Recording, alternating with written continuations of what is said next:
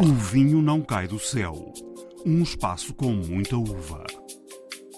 O valor mínimo que nós recomendamos o cliente iniciar, ou seja, um pelo menos, é o valor de 10 mil euros a nível de investimento. O valor mesmo mínimo mínimo, onde abaixo disso nós não fazemos portfólios, são 5 mil euros. É um arinto da região de Lisboa. O Lens, quando quis fazer um vinho em Portugal e quando decidimos que era um branco, eu desafiei a fazer com a casta arinto, que é uma casta que eu acho que tem muito para ser explorada, uma, para mim, talvez a melhor casta de vinhos brancos portugueses. Eu recordo-me que vendi 24 garrafas num dia de, de Júpiter aos nossos investidores. No fundo, uma garrafa normal tem 600 gramas, eh, às vezes mais, esta tem 420 gramas. É, é, um, é uma diferença de peso considerável. É das garrafas mais leves, se não for a mais leve do mercado. Olá, sejam bem-vindos. Começa aqui mais uma edição de O Vinho Não Cai do Céu. Hoje falamos de vinhos que podem ser comprados para não ser bebidos. Mas podem ser, claro. A ideia principal é comprá-los para depois vendê-los e assim conseguir fazer dinheiro. Visitamos a Oeno, em Londres, empresa que se dedica precisamente ao investimento em vinhos. Daqui a pouco vamos tentar saber mais sobre este modelo de negócio. Nesta edição, conversa também com Pedro Ribeiro, da herdade do Rosny, numa altura em que fez uma parceria com um enólogo austríaco para lançar um arinto de Lisboa.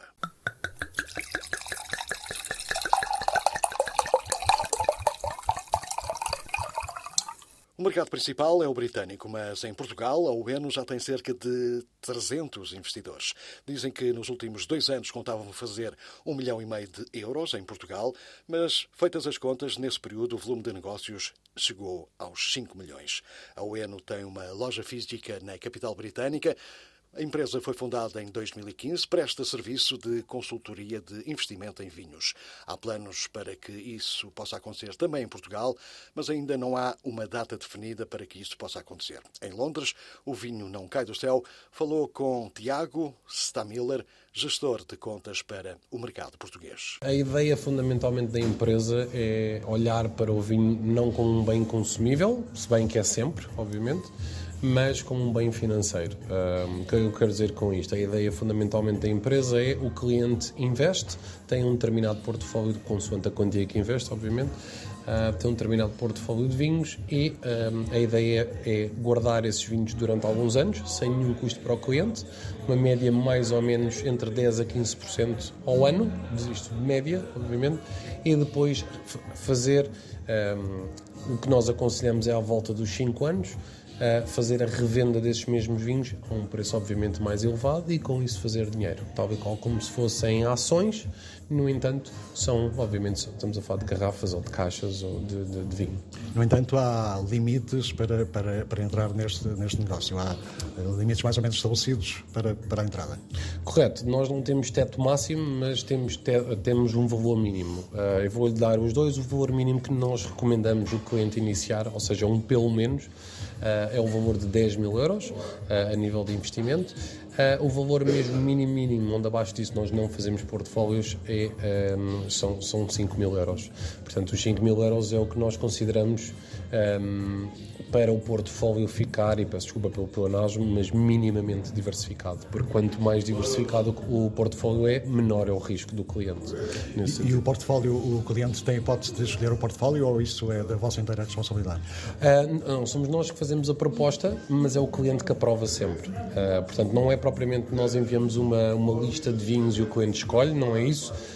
Nós, consoante a filosofia de investimento do, do de cada cliente, ajustamos ou criamos o portfólio nesse sentido e depois, um, obviamente, uh, quando a proposta é enviada ao cliente, normalmente o gestor de conta, ou eu ou o Daniel, por exemplo, um, so, somos quem uh, explica vinho a vinho o porquê daquelas decisões do ponto de vista de financeiro, não do ponto de vista se o vinho é muito bom ou se o teor da acidez é alto ou baixo. O que nos interessa é o vinho hoje, imagina, hoje custa-lhe 100 euros e daqui a 5 anos vai custar 500. Isso é que é o interessante para nós. Mas antes disso é traçado uma espécie de perfil do, do investidor, imagino eu. Exatamente, exatamente. Portanto, o perfil do investidor é extremamente importante, não só, não só na, no, no, porquê dos vinhos, na, naquilo que os investidores uh, investem. Uh, isso também é importante para entender uh, não só que tipo de vinhos nós podemos apresentar, um, se é um tipo de investidor que gosta ou que, sim, ou que investe em, em bens mais arriscados ou menos arriscados. Enfim, traçar um pouco o perfil de investimento de cada pessoa e uh, depois perceber exatamente qual é o que é que o, que é que o investidor quer tirar uh, deste investimento nos vinhos. Ou seja, uh, quanto mais a longo prazo, mais dinheiro o, o, investidor irá fazer, porque os vinhos vão ficando cada vez mais raros e tudo o que fica raro fica caro. E, portanto, a ideia é nós tentarmos fazer o máximo de dinheiro possível e vender a garrafa o mais caro possível uh, nesse sentido. Claro que há investidores que, hum, enfim, que, que querem algo como mais a curto prazo, e curto prazo nos vinhos eu diria à volta dos 3 anos, médio prazo entre 3 a 5 anos e o longo prazo será de 5 anos para cima. Obviamente que quanto mais longo prazo, mais, mais dinheiro irá, irá efetuar, irá fazer. Outro dado curioso deste, deste negócio é que o investidor eh, quase nunca vê aquilo que investe. Como é que isso acontece? Uh, pronto, as garrafas fisicamente estão no London City Bond, ou seja, o London City Bond é o armazém de vinhos mais antigo do Reino Unido e que pertence ao governo inglês, isso é onde elas ficam fisicamente guardadas. Um, no que diz respeito, os clientes, claro que se vierem a Londres não só podem visitar a nossa loja, como se for necessário poderemos organizar, um, enfim, uma, uma, uma, visita ao London City Bond. Uh, isso é possível, apesar de ser complicado porque eles têm várias, várias, enfim, vários níveis de segurança etc, etc. mas, mas sim, é, é possível. Uh, a ideia é, um, ou seja, não é necessário os clientes estarem a ver as garrafas ou algo desse género, uh, da mesma maneira que os, que os clientes, se tiverem o dinheiro no banco, não estão todos os dias a ir ao banco para saber se o dinheiro está lá. Uh, sabem que está lá e, e, esse, e, esse, e é isso que significa. Portanto, os certificados que nós enviamos, além do contrato com a OEN, obviamente, os certificados que cada cliente tem no final do investimento, é justamente a prova que o vinho é seu, nesse, nesse sentido. Uma das frases que vocês usam na, na promoção e no marketing é que às tantas, eh, mais vale investir em vinhos do que propriamente eh, em, em, em, ações na Bolsa, que é mais seguro. Porquê? Porquê é que dizem isso? Ah, porque o, o, vinho é um, é um bem, eh, além de um bem físico, é um bem finito. E, portanto, tudo o que são bens finitos, quando ficam raros, naturalmente ficam mais caros, não é? Uh, portanto, se tiver um produtor, uh, independentemente de que, região seja, mas um vinho de luxo, onde são feitas, vamos imaginar, no ano 2010 foram feitas 10 mil garrafas desse vinho, quando duas ou três mil dessas garrafas são consumidas, portanto, está a imaginar o que acontece ao preço das restantes, não é? O vinho vai começar a subir. E porquê? Porque ninguém tem uma máquina de tempo que possa ir ao ano 2000 fabricar mais desse vinho desse ano. É tão simples quanto isso.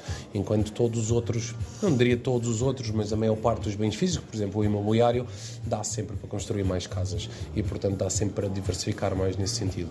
O vinho, o facto de ser um bem finito, tudo o que é finito eventualmente acaba, o que significa que os investidores que ainda têm essas garrafas vendem. Uh, não lhe vou dizer ao preço que querem, mas vendem significativamente mais alto do que quando compraram. E esse é o intuito exatamente do, do investimento em vinho. O vosso maior mercado nesta altura é, é o inglês, claramente, e Portugal aparece bem em segundo, mais ou menos. Segundo ou terceiro, igual a, a, aos Estados Unidos. Hum. Eh, tanto quanto eu sei, vocês ficaram surpreendidos com o, a, a quantidade de investimento que foi feito a partir de Portugal. Tinham projetado uh, um milhão e meio de de euros, ou de libras, não sei o que é que estamos a falar, e nos últimos dois anos conseguiram atingir os 5 milhões. Porquê é que acha que isto aconteceu? Avaliaram mal a capacidade financeira dos portugueses? não, não, isso, isso é, uma, é, uma, pergunta, é uma pergunta curiosa. Eu, eu a, minha perspectiva é que uh, não foi a, a má avaliação de, do poder de compra dos portugueses. Uh, nós, obviamente, tínhamos um, uma expectativa, uma boa expectativa uh, no primeiro, nos primeiros dois anos vá de, de, sobre o mercado português. E porquê? Porque Portugal é o país do mundo onde mais consome vinho por pessoa, por capita. mas, mas aqui não estamos a falar de consumir vinho.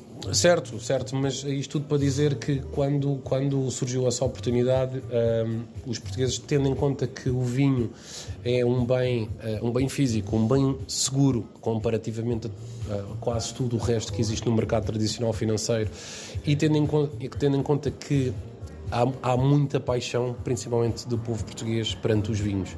E essa paixão, obviamente, tem. Um, tem ou seja, fala-nos de outra forma. Nós, o vinho, eu diria sempre, o vinho a qualquer português, ou quase todos os portugueses, o vinho toca no coração. E quando assim é, hum, eu, eu, diria que as coisas evoluem mais naturalmente nesse sentido.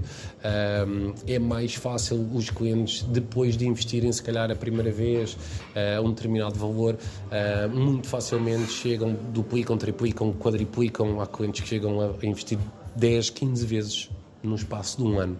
Um, e, portanto... Uh, clientes portugueses. Clientes portugueses, sim, sim, clientes portugueses. E, portanto, uh, isso significa que a, a, paixão está lá depois de começar a entenderem como é que o, o, o, vinho funciona a nível de mercado é muito mais fácil as pessoas uh, entenderem e começarem a investir cada vez mais nesse sentido porque obviamente o vinho é um bem que demora o seu tempo a, a, a no fundo a criar a sua performance mas uh, se não tiver pressa, digamos assim, porque pressa é inimiga do lucro, um, é, é, um, é, um, bem que dá, dá para fazer retornos muito, muito agradáveis. Um, não, não vou estar a prometer a ninguém que vai ficar milionário, não é isso, mas também não é para fazer um lucro de 100 euros, porque um lucro de 100 euros não, isso não, não, nem aquece. Quando sei, nesta altura há cerca de 300 investidores em Portugal, eh, na vossa empresa, esperam que esse número cresça consideravelmente nos próximos tempos? Ah, sim, à, à volta disso, eh, talvez sim, 200, 280, à, à, volta dos 300, uh, nesse, nesse, nesse ponto. Espero que cresça, sim, espero. Espero claramente que, que cresça esse número. Claro que o mais importante é no, o, valor, o valor de investimento do total, mais até do que o número de clientes, mas claro que quanto maior o número de clientes, mais mais potencial existe dos clientes voltarem a investir nesse sentido. Portanto, sim, o objetivo é esse, mas claro que, uh, uh, pronto, isso, isso, depende sempre como o mercado uh, corresponde. O vinho acaba sempre por ser um porto seguro perante, perante problemas desde inflação, desde problemas geopolíticos, como o conflito entre a Rússia e a Ucrânia, por exemplo, enfim, crises financeiras que normalmente um, vão acontecendo e, e, e outros problemas. O vinho resiste sempre a esses embates. Exatamente. O vinho, portanto, o vinho é completamente descorrelado desse, desse tipo de eventos e, e portanto, o que torna um porto seguro uh, para, para, para, no fundo, para salvaguardar o seu dinheiro. Às vezes não é tanto, uh, imagino conseguir salvaguardar o seu dinheiro e ainda fazer retornos entre à volta dos 10 a 15% ao ano. É, obviamente há, há, há, outros bens que fazem muito mais que isso, há outros que fazem muito menos, mas o risco, normalmente nos bens que fazem muito mais do que isso, o, risco é muito mais elevado. Tanto dá para ganhar como a seguir perder nesse, nesse, nesse ponto. Nesta altura a empresa só tem esta loja física aqui eh, em Londres, mas há, há sonhos grandes para, para Portugal. O que é que gostaria que acontecesse em Portugal nos próximos tempos, nesse particular? Uh, existe o objetivo, não, não, não sei se será ainda este ano, mas existe o objetivo de abrir um escritório em Portugal, uh, possivelmente em Lisboa. Se tudo correr bem, poderá ser este ano ou o próximo. Mas, portanto, isso é o que eu gostaria também de, de ver. Obviamente, gostaria de ser o mais rapidamente possível. Relativamente a uma possível ou House, seja, seja em que parte for de, de, de Portugal, Uh, também gostaria muito, mas ainda não, ainda não acho que acho que existem alguns planos para isso, mas é, neste ponto é muito cedo ainda para, para, estar, a, para estar a confirmar esse, esse, esse tipo de situação. E acha que esse tipo de presença física ia mudar eh, de alguma forma a relação com eh, possíveis investidores portugueses? Sem dúvida, eh, nós gostamos, a nossa cultura, na cultura portuguesa é uma cultura, nós gostamos muito de, de saber com quem é que falamos. Uh, portanto, às vezes as conversas ao telefone, por muito boas que sejam, nós, nós temos sempre, eu diria quase até a necessidade de conhecer, de saber com quem é que estamos a falar, etc. apesar de eu viajar algumas vezes, eu e a, a minha equipa viajarmos algumas vezes para, para Portugal, não chega, seria muito mais vantajoso criarmos esse, esse elo de ligação, não só potenciais novos clientes justamente para aumentar esse número de clientes, uh, mas também, um, obviamente, aumentar para dar o próximo passo a nível de, de faturação, a nível de mercado português, como é lógico, e a nível de, de investimento. Portanto, uh, acho que é um, parece-me ser um passo lógico um, e, e, e parece-me que é, que é isso que um, que é, é, isso que estamos a apontar uh, nesse sentido. Na vossa lista de opções para investimento, uh, que vinhos portugueses é que tem? Tem algum? Uh, os vinhos portugueses uh, é, um, é, uma espécie de. Um, vão aparecendo, é uma espécie de, de head hoc uh, nesse aspecto. Ou seja, um, nós já tivemos por exemplo, o vinho Júpiter, uh, da herdade do Rossim, uh, vinho fantástico. Já tivemos, tivemos uh, algumas caixas desse, desse vinho em que vendemos. eu, eu recordo-me que vendi 24 garrafas num dia de, de Júpiter aos nossos investidores. Barca Velha também aparece aqui e ali, nesse sentido, mas ainda para já ainda não temos nenhum um, contrato com nenhum produtor português nesse sentido.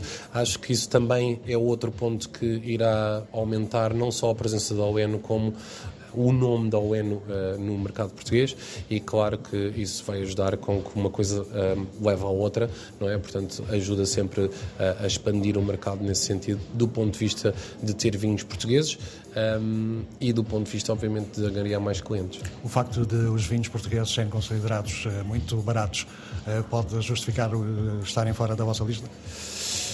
Uh, sim, mas também tem, tem outra potencialidade nesse aspecto que é o facto de ser eh, barato. Uh, é, tem, existem muitas, vai, são estrelas em ascensão, são diamantes por lapidar, se quiser. Portanto, um, essa potencialidade está lá. A qualidade do vinho português, de um modo geral, é, é absolutamente fantástica. Um, e acho que nos últimos diria, três, talvez cinco anos, últimos, sim, nos últimos cinco anos, uh, temos visto o, o, vinho português a posicionar, a posicionar-se no mercado um pouco mais um, ehm, enfim, num, num, ponto mais elevado, o que é extremamente bom uh, nesse, nesse sentido, porque uh, o que nós queremos, o, o, o, tipo de vinho que a OEN está interessado é o vinho que hoje compra, imagina, 100 e daqui a 3 ou 4 ou 5 ou 10 anos venda a 500 ou a 1000. Os planos da OENO para Portugal, o vinho não cai do céu, viajou para Londres a convite da OENO. Os mágicos. A palavra aos produtores e enólogos que nos levam ao céu.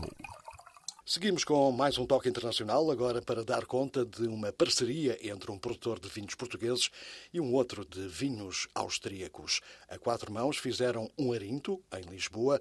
Do lado português, o parceiro é Pedro Ribeiro, da herdade do Rossim, no Alentejo. O namoro austríaco já vinha de há muito tempo. Como é que acabou este casamento? Já, o namoro foi, foi longo ou como é que as coisas aconteceram? Não, o namoro, por acaso, foi bastante curto. Uh, tanto eu como o Lance uh, tivemos uma uma química, se quisermos falar assim, uh, logo à primeira. E, e no fundo foi mais ou menos desde, o, desde a ideia inicial do Lance ter um projeto no, em Portugal até à concretização uh, do vinho engarrafado foi, foi um processo que demorou cerca de seis meses. Mas porquê esta opção?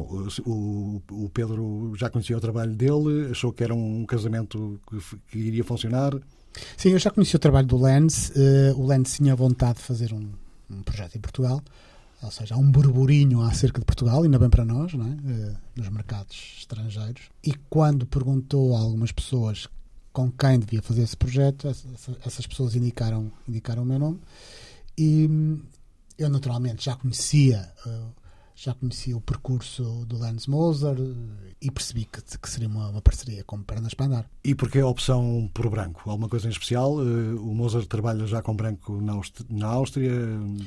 O Moser tem, tem, o Lance Moser tem muita experiência com, com brancos austríacos, naturalmente, eh, mas também com o Forminte, que é uma, uma variedade de Tokai, onde ele tem um projeto, e depois também tem projetos na China, ou seja, tem uma visão uh, muito internacional do que é do que é o vinho, não é? E ao fazermos um, um projeto em Portugal, ou o Lens a fazer um projeto em Portugal, uh, neste caso em parceria comigo, o mais lógico e o mais evidente seria fazer um tinto, não é? Nós, de alguma forma, ainda somos reconhecidos por um país de tintos. Uh, mas era um bocadinho esse o paradigma que nós queríamos desconstruir e daí surgiu, surgiu o branco. E como é que funciona? De onde é que vêm as uvas? Vêm da Áustria? Vêm da herdade do Rocim? Vocês encontram-se na adega? Sim, é, é, é, é, simples, não, as uvas não vêm, naturalmente não vêm da Áustria, eh, nem nem, mas nem da herdade do Rocim, é um, são, é um arinto da região de Lisboa. O, o Lens, quando, quando quis fazer um vinho em Portugal e quando decidimos que era um branco, eu desafiei a fazer com a casta Arinto, que é uma casta que eu acho que tem muito para ser explorada, uma, para mim, talvez a melhor casta de vinhos brancos portugueses, isto de uma forma transversal a todas as regiões, e depois, basicamente, uh, foi escolher a, a, talvez a região mais emblemática para esta casta, que é a região de Lisboa. Nós, nós Rocim, na região de Lisboa, temos uma pequena vinha, que é o Val da Mata, uh, é maioritariamente dessa vinha que vem região de Lisboa. O Val da Mata é um projeto que temos desde 2007, que tem uma vinha, uh, linha reta de 20, 25 km em relação ao mar, uh, frescura, mineralidade, terroir atlântico, se quisermos chamar assim, e, e parece-me evidente usar essa, essa vinha, ou parte do arinto dessa vinha. Uh, uma outra vinha também muito perto, uh, de onde utilizamos o, onde fazemos o que usamos, onde usamos as uvas, é tudo levado para a herdade de Rocim, vinificado na herdade de Rocim, e, e depois o blend foi construído em conjunto, foi fácil de fazer, Uh, ambos temos uma visão, uh, o Lens uma visão muito internacional do perfil que procurava. Eu, no fundo, tenho o, o papel de guardião do, das características do terroir uh, e acho que foi a criação do blend foi isto, foi o, o, no fundo a visão do mercado a nível internacional por parte do Lance Moser e a minha visão de, de evidenciar o terroir e de preservar o terroir das vinhas e do, e do arinto. Neste caso, a região de Lisboa. E foi assim tão simples? Não houve momentos mais acalorados de Lemos a querer ir para um lado, o Pedro a querer ir para o outro? Não, curiosamente, eh, curiosamente eh, fomos, acho que temos duas personalidades muito abertas para este tipo de colaborações. Aliás, a Recim prova isso mesmo, temos colaborações com vários produtores. Uh, e o Lens naturalmente estava com estava com uma, uma, abertura muito grande para as minhas opiniões e eu naturalmente com uma abertura muito grande para, para as opiniões dele. O nosso perfil de gosto a nossa visão do mundo uh, do, do negócio de vinho coincide com uma série de coisas e uh, felizmente no perfil de vinho que queremos desenhar também de alguma forma já foi dito, penso que foi pelo Pedro, que com este, com este vinho em conjunto queriam antecipar tendências do mundo do vinho. Isto não é um bocado ambicioso? Uh, estar a ler o futuro? Sim, eu acho que todos, todos os produtores têm, têm um bocadinho esta ambição. Uh, nós, na Recim, somos conhecidos pelo nosso arrojo em numa série de produtos, uma série de vinhos, na nossa forma de comunicar. Aqui há uma, há uma, uma tentativa de antecipar tendências. Há outras coisas que já não são tendências, já são uma uma certeza. Uma certeza e uma realidade atual. é um projeto muito focado na sustentabilidade, muito focado na sustentabilidade do packaging, na comunicação desta sustentabilidade. E isto, de alguma forma, são tendências, mas são também uh, uma realidade completamente atual. Eh, já vamos ao, ao, ao package, que parece ser importante, especialmente em relação ao peso da garrafa, que parece ser algo de, de, de importante aqui. O Pedro já disse que uh, a herdade do Rocim uh, está no Alentejo mas eh, não quero ficar para o Alentejo, quero ir para muito mais longe. A Áustria não é já demasiado longe ou, ou, é, só, ou é só uma aventura? Não, é, é... Tem, até porque a Idade do Rocinho já tem parcerias com, com outras regiões. É? Sim, nós estamos, não diria em todas, mas em quase todas as regiões do país. Estamos no Alentejo, na região de Lisboa, Douro, isto com vinhas próprias, e depois temos parcerias na região do Dão, vinhos verdes, Açores, eh, Madeira, tivemos uma brincadeira na Bairrada. Um, temos uma parceria em Inglaterra, no, no, sul da Inglaterra, com um produtor que se chama Gusborne. Vamos fazer um, mais uma vez um vinho branco, desta, desta vez um Chardonnay. Temos a ambição e temos esta, esta veia criativa e exploratória que nos faz uh, passear pelas várias regiões do país e agora também do mundo. Há pouco falou da sustentabilidade. O facto de a garrafa ter menos peso, mesmo, menos peso do que aquilo que é normal, entra aqui? Faz parte desse. desse faz parte, é, é, faz parte. Mas porquê essa opção? É, é só mesmo uma questão eh, ambiental, uma questão de sustentabilidade? É uma, é uma questão ambiental. Nós, eh, ou seja, mais uma vez, esta visão global e internacional. Já agora estamos a falar de que diferença? No fundo, uma garrafa normal tem 600 gramas, eh, às vezes mais. Esta tem 420 gramas. É, é, um, é uma diferença de peso considerável. É das garrafas mais leves, se não for a mais leve do mercado. Uh, não é uma garrafa que, que o consumidor daqueles vinhos caros, ultra premium, esteja à espera de ver num, num vinho deste segmento e que, mas que de alguma forma comunica com a geração que nós queremos comunicar, que é uma geração que tem uma preocupação hum, muito grande nestes temas e que, e que no fundo uh, é a imagem daquilo que nós já fazemos, tanto na viticultura como na adega e finalmente no produto final. E, e acha mesmo que quem lhe passou passar pela cabeça comprar este, este vinho uh, misturado entre a Áustria e Portugal vai olhar para a questão do peso, a questão ambiental? Sim, nós, nós temos sentido ao longo de, de vários momentos do, desta de evolução do mercado do vinho que, e, e, sobretudo nesta última fase em que o peso da garrafa é muito relevante, sobretudo para os consumidores mais sofisticados, para, para para a imprensa mais sofisticada, para, para a restauração mais sofisticada, eh, uma garrafa pesada já não faz sentido por todas as questões ambientais que estão, que estão, que estão ligadas.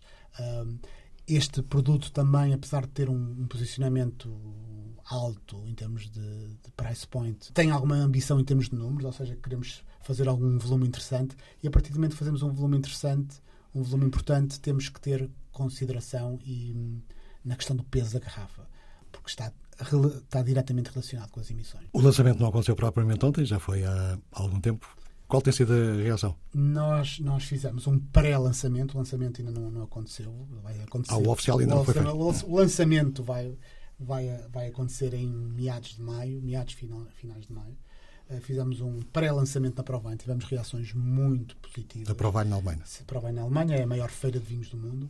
Uh, no fundo, a Rocim, eu, Pedro Ribeiro e o Lens Moser unimos forte, forças, de alguma forma colocarmos este vinho nos mercados onde somos mais fortes. A Rocim naturalmente é mais forte em alguns mercados, como o Brasil, como os Estados Unidos, como a Inglaterra, e o Lens há de ser naturalmente mais forte em mercados como a Alemanha, leste da Europa. E estão a contar com essa sinergia. E estamos, no fundo, a usar esta sinergia e está a correr lindamente. Uh, temos negócios fechados com praticamente todos os nossos parceiros, do lado da Rocim do lado do, da, do Lance Moser acontece exatamente a mesma coisa e, e de facto é, é, é, muito interessante ver um vinho da região de Lisboa, um vinho português da região de Lisboa, com um posicionamento destes um, a cativar as pessoas com encomendas já firmadas e quase prontas a sair. Estamos a falar de produção de, de quantas garrafas? Esta primeira edição vai, vão ser 10 mil garrafas, uh, mas estamos a falar de um vinho num posicionamento de 28, 29 euros, um vinho branco da região de Lisboa, mas a ideia é, é que ele vá crescendo e que,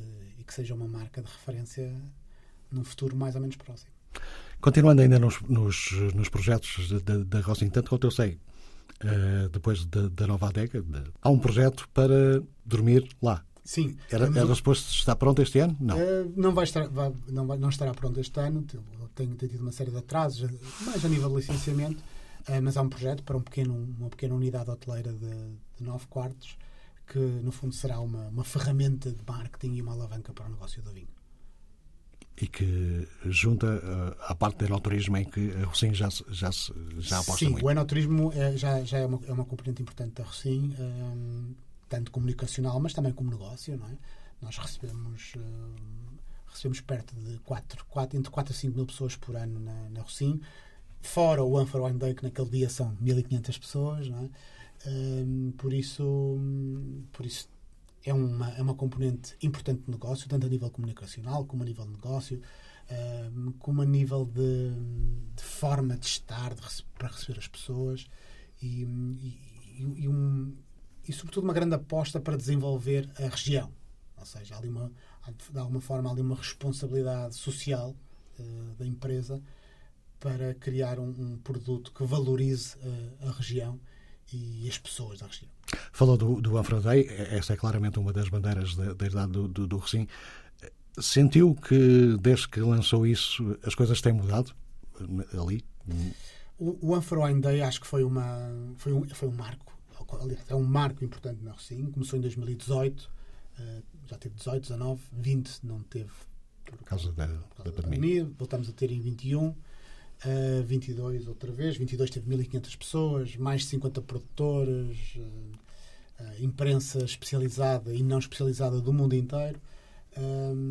foi um sucesso a todos os níveis. Não, estamos, super satisfeitos com o One Day. Vamos naturalmente continuar com, com este evento. E foi um marco para nós, ou seja, foi um marco de, de visibilidade, nos afirmarmos como, se quisermos dizer, o ground zero do, dos vinhos de talha, não é? Dos, e, e de alguma forma desempoeirar esta, esta técnica milenar e trazer o mundo à Cuba e à Vidigueira. Nesta altura já mexe ou ainda é cedo mais? Estamos é em novembro, mas as preparações. Não, ainda não, não ainda vamos não arrancar. Nós, entretanto, vamos ter um outro evento uh, importante para nós, que é um lançamento de um copo que nós vamos importar da, da desenvolvido pela Janssen Robinson. Então, estamos muito focados nesse lançamento, que, que é no dia, lançamento oficial, dia 29 de maio. Então, estamos a concentrar as nossas energias nisso no dia 30 de maio começamos diretamente a trabalhar no Day porque é um projeto muito bonito, muito interessante, mas que dá muito trabalho. Um vinho de Lisboa, um arinto que nasce do casamento entre um enólogo português e um enólogo austríaco. E ao fim de mais uma edição de O Vinho Não Cai do Céu, críticas, ideias, sugestões podem ser enviadas para o e-mail alexandre.david.rtp.pt. Saúde e boas provas.